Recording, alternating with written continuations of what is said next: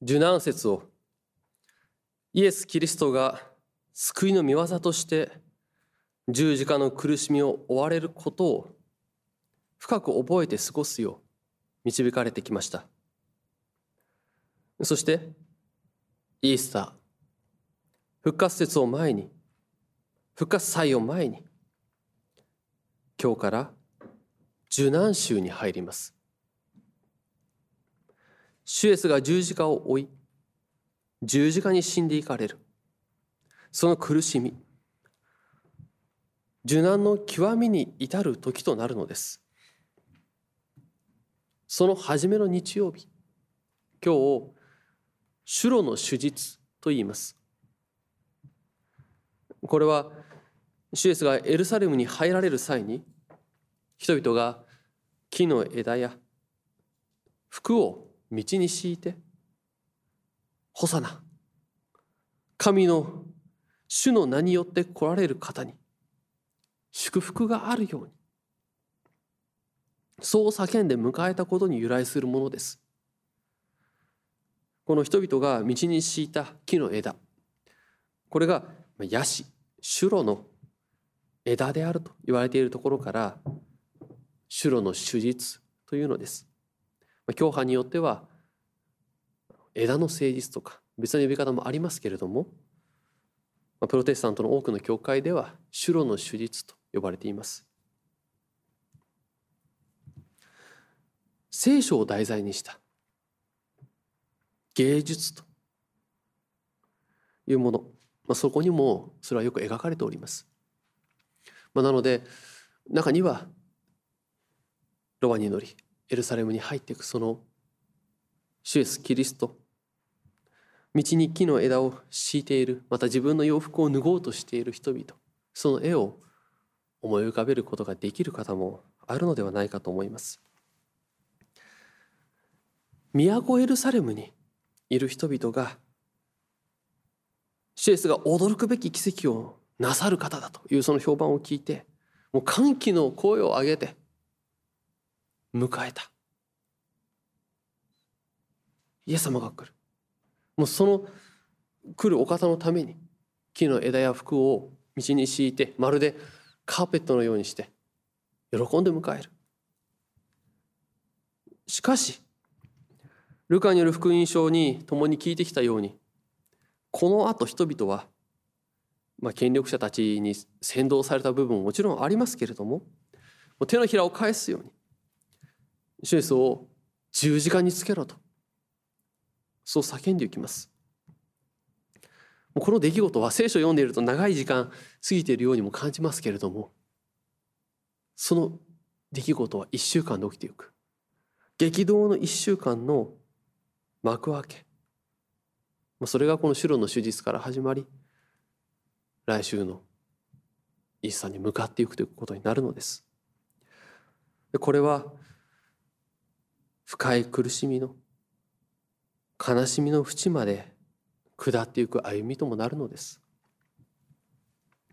まあ、先ほど少し聖書のこのお題材にした芸術というところについて触れましたけれども、まあ、特にこの芸術という時には絵画である音楽であるもう彫刻であるとか負けていけばいろいろあるんですけれどもまあやはり多くの方がすぐ思い浮かびやすいものといえば絵画であるでしょう。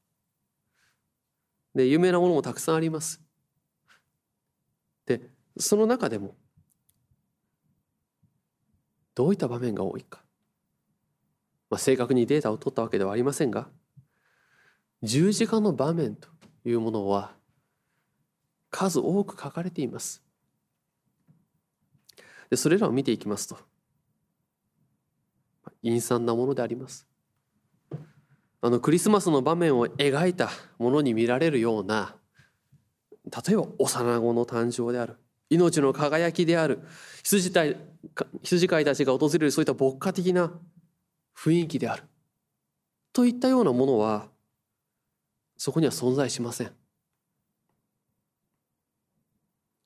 痛々しいものである暗いものである十字架の場面というのはそのように描かれている。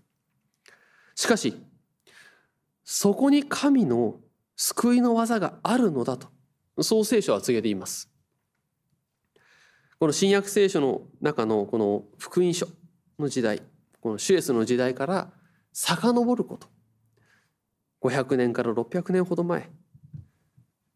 イザヤ書53章に予言として記されもう告げられていることがそこにはあるのです。でこのイザヤ書53章が書かれた当時そこに記されている言葉はシュエスのことそれを指すのではなく別のことを指しているというふうに受け止められたことでしょう。でその後も予言として具体的に何を指し示しているかは、まあ、不明謎であったというふうに言えるで言えると思うのです。しかし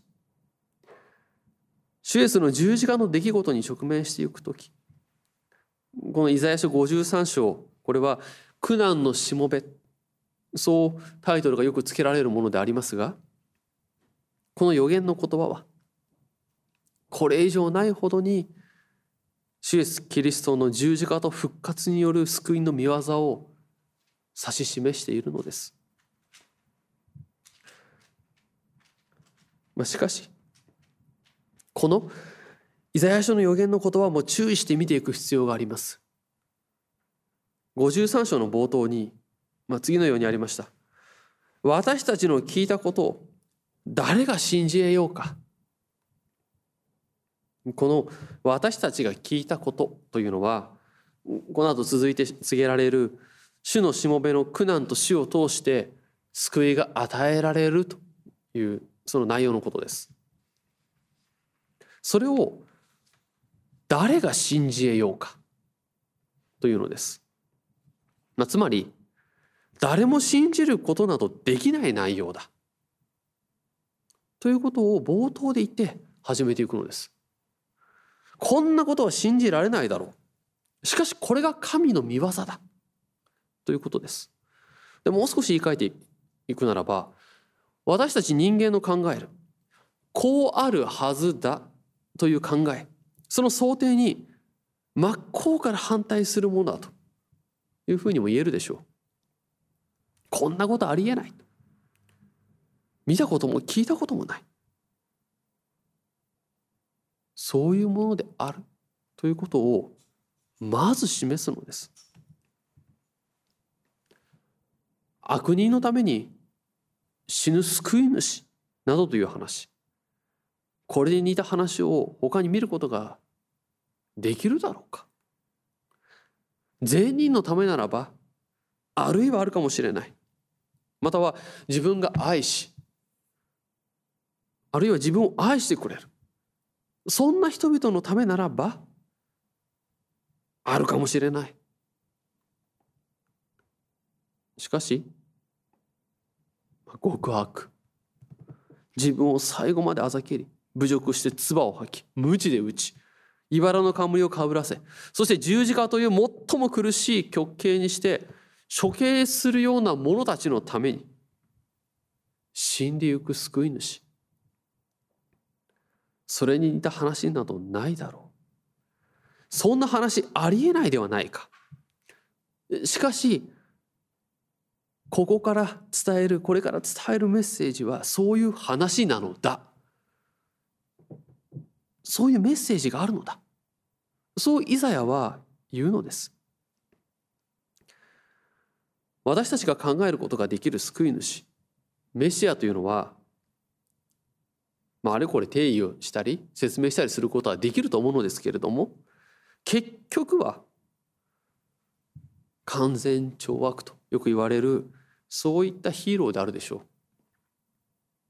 でそれはイザヤ書53章の言葉をひっくり返してあの見ていくとよくわかることです。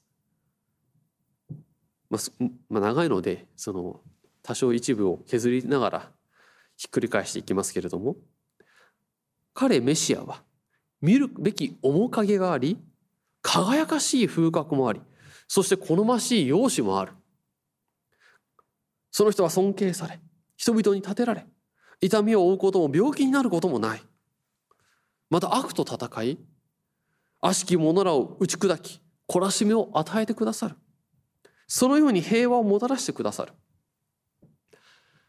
迷える羊のような者たちにその罪の責任をそれぞれに負わせる。自己責任を突きつけ裁きの言葉を口にし罪人を裁く。罪人を処罰すべき場所であるほふり場に送って命を取る。で豪華絢爛な墓とともに彼は映画が称えられ苦しむことなく多くの捧げ物を受けその子孫も繁栄する。彼はその偉大な技によって満足し罪人には罪の罰を負わせその英雄的な働きによる栄誉を受け歴史に名を残す偉大な人と彼はなる。彼は徹底的に罪人は罪人として裁き正しい者は正しい人として認め報奨を与えた。このようにイザヤ書53章にあるメシア像をひっくり返して見ていくとそこに出てくるのは力ある英雄です。分かりやすいヒーローです。正義によって裁きを行い弱きを助ける完全懲悪のヒーローです。昔ながらの時代劇によく出てくるあの英雄とヒーローと正義の味方と同じであります。もちろん正義が勝ち悪が滅ぼされる。そんなヒーロー物語の典型的なテーマは今日ではあまり受け入れなく受け入れられないというふうに思われているところもあるでしょう。最近のものを見ていきますとこの主人公の葛藤ですとかこの悪役の側の事情や思いそういうふうになるしかなかったのだみたいな描写とかそういったものがよく描かれるようになって、まあ、ある種定番化したと言ってもよい。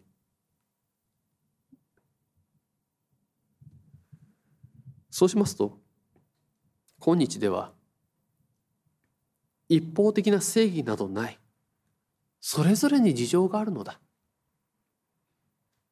そのようにも言われたりします。なるほど。確かにそうかもしれない。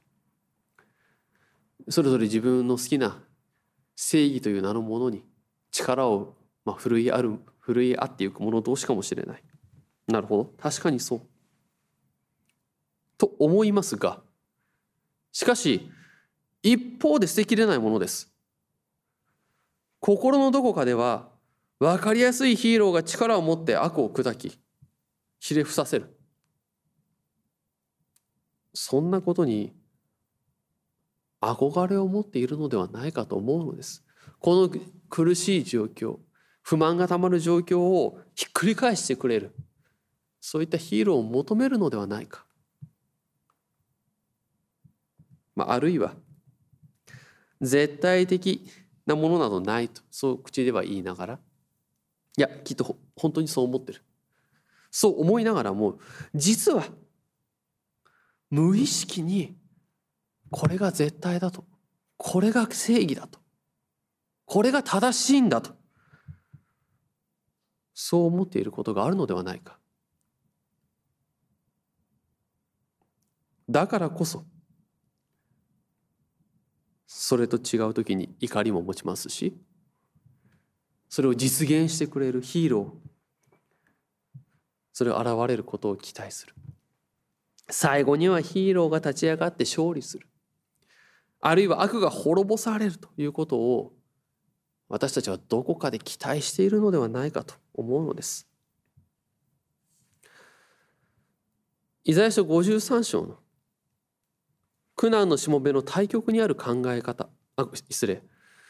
このイザヤ書53章の苦難のしもべのこのひっくり返していった。今対極と言いましたけどひっくり返すあるいは対極と言ってもよい。そこにある考え方の根幹は何かといえば力であります。力がものを言う。力がやりたいことを実現させる。夢や理想を現実のものとする。私たちは好むと好まざるとに限らずこれをどこかで受け入れてるでしょう。だからお金の力もっと分かりやすくもっと抽象化された権力という力もうマンパワーとか民衆と言われるそういった力連合とか同盟とかそういう力あるいは同志とか友というその名のもとに隠された圧力であるとかもっと分かりやすい武力暴力そういった力。そういったいろんな見方とか表現のされ方現れ方ありますけれどもそういったものが人を動かし世界を動かすものである。それが力である。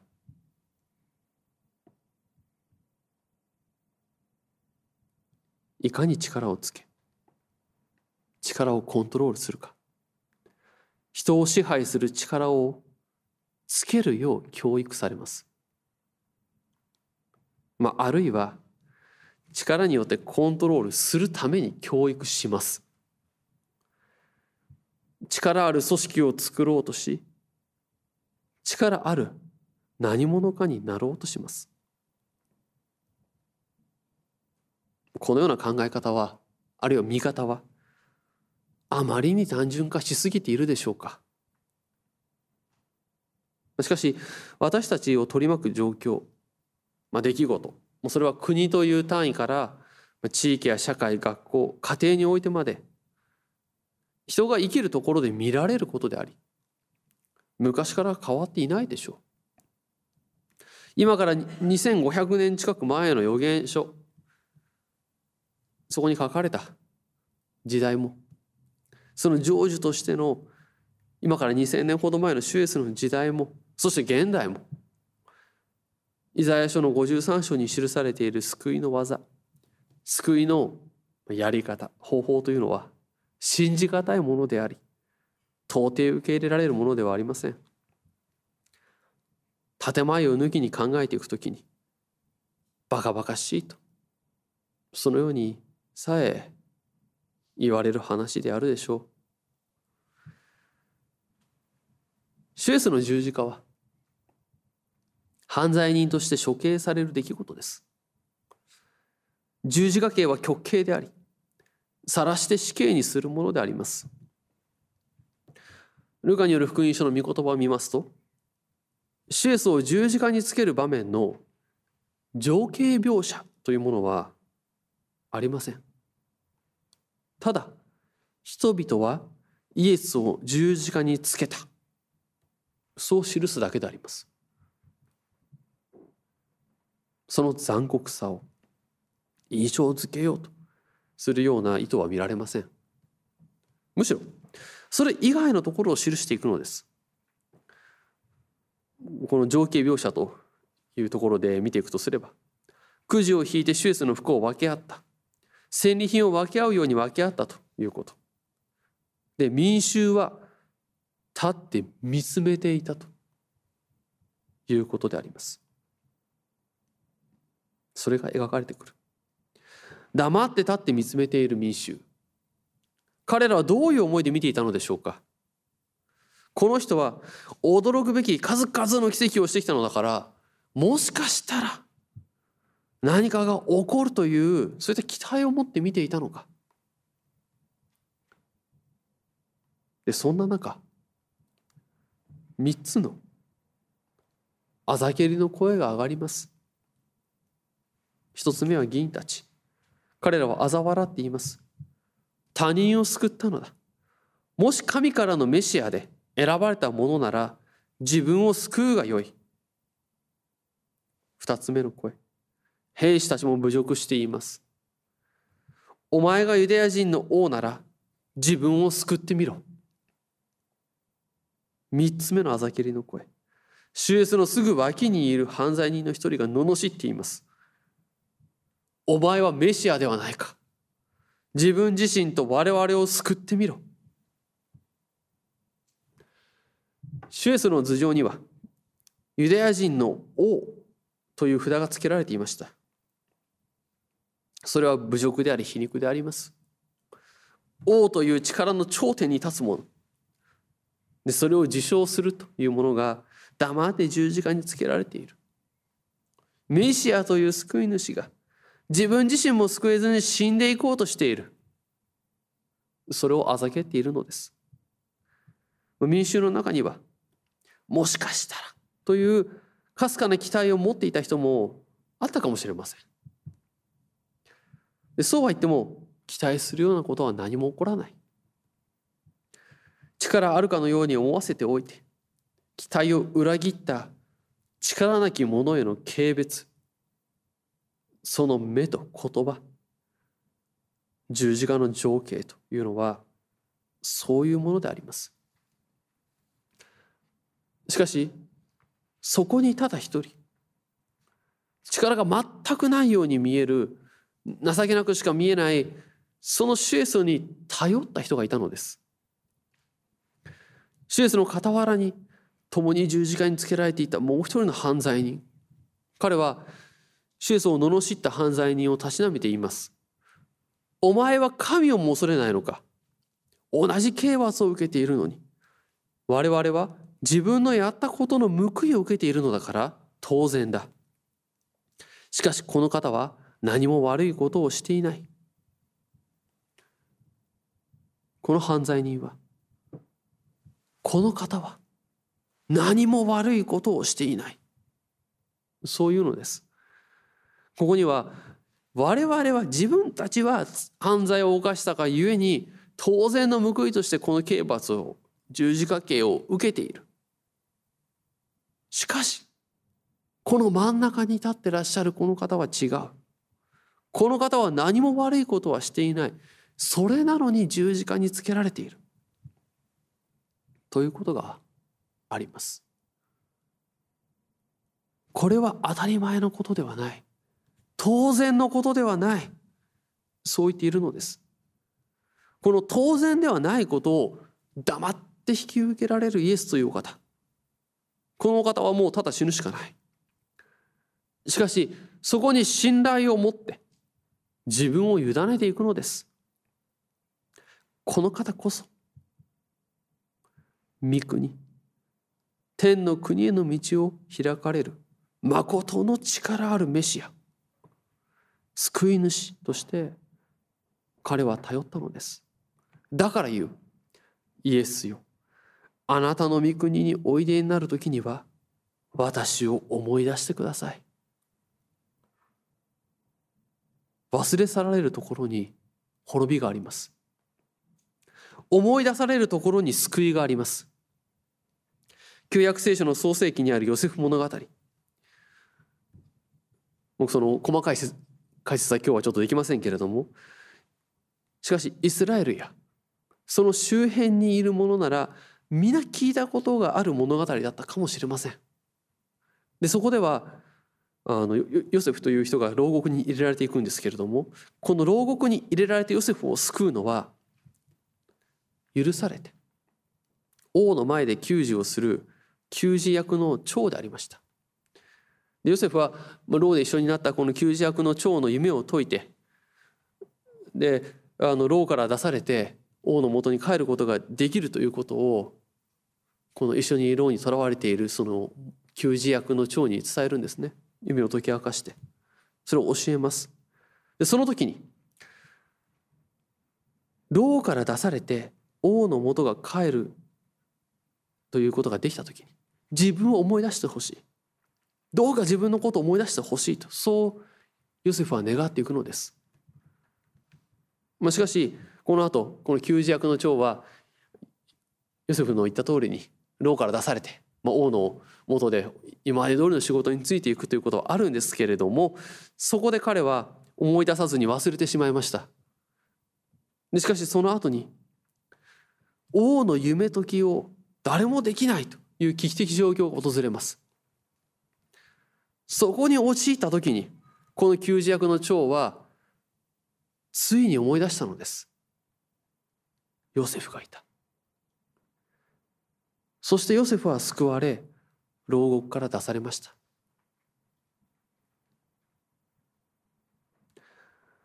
このシュエスと共に十字架につけられた強盗も私たちも自分の功績で御国天の国に当たり前に入ることができるようなものではありません。ただ思い出してもらうしかない。そんな存在であります。だからできることは願うこと。求めること。こんな罪深い愚かなものでありますがどうぞ御国においでになった時この私を思い出してください。主はお答えになります。はっきり言っておくがあなたは今日私と一緒に楽園にいる。私たちはこの主の十字架をどこから見るでしょうか？下から見物人のように見るのか？愚かな男が処刑されたと。そのように見るのか？あるいは力あるものそういった革命家として立ち上がってくれるように何かその最後力ある言葉をくれるように期待しながら見るのか？それとも他人事のように眺めていくのか？それとも自らの罪を自覚し何も悪いことはしていない方が十字架にかかってくださっているということを受け止めてただ主に思い出してください。そう願いつつあの男のように隣から見るのか。私たちはどちらでしょう？主イエス・キリストに希望を見いだし主の十字架を罪の贖いの十字架私たちの救いの根拠となる主の十字架を感謝を持って受けてまいりたいとそう願います。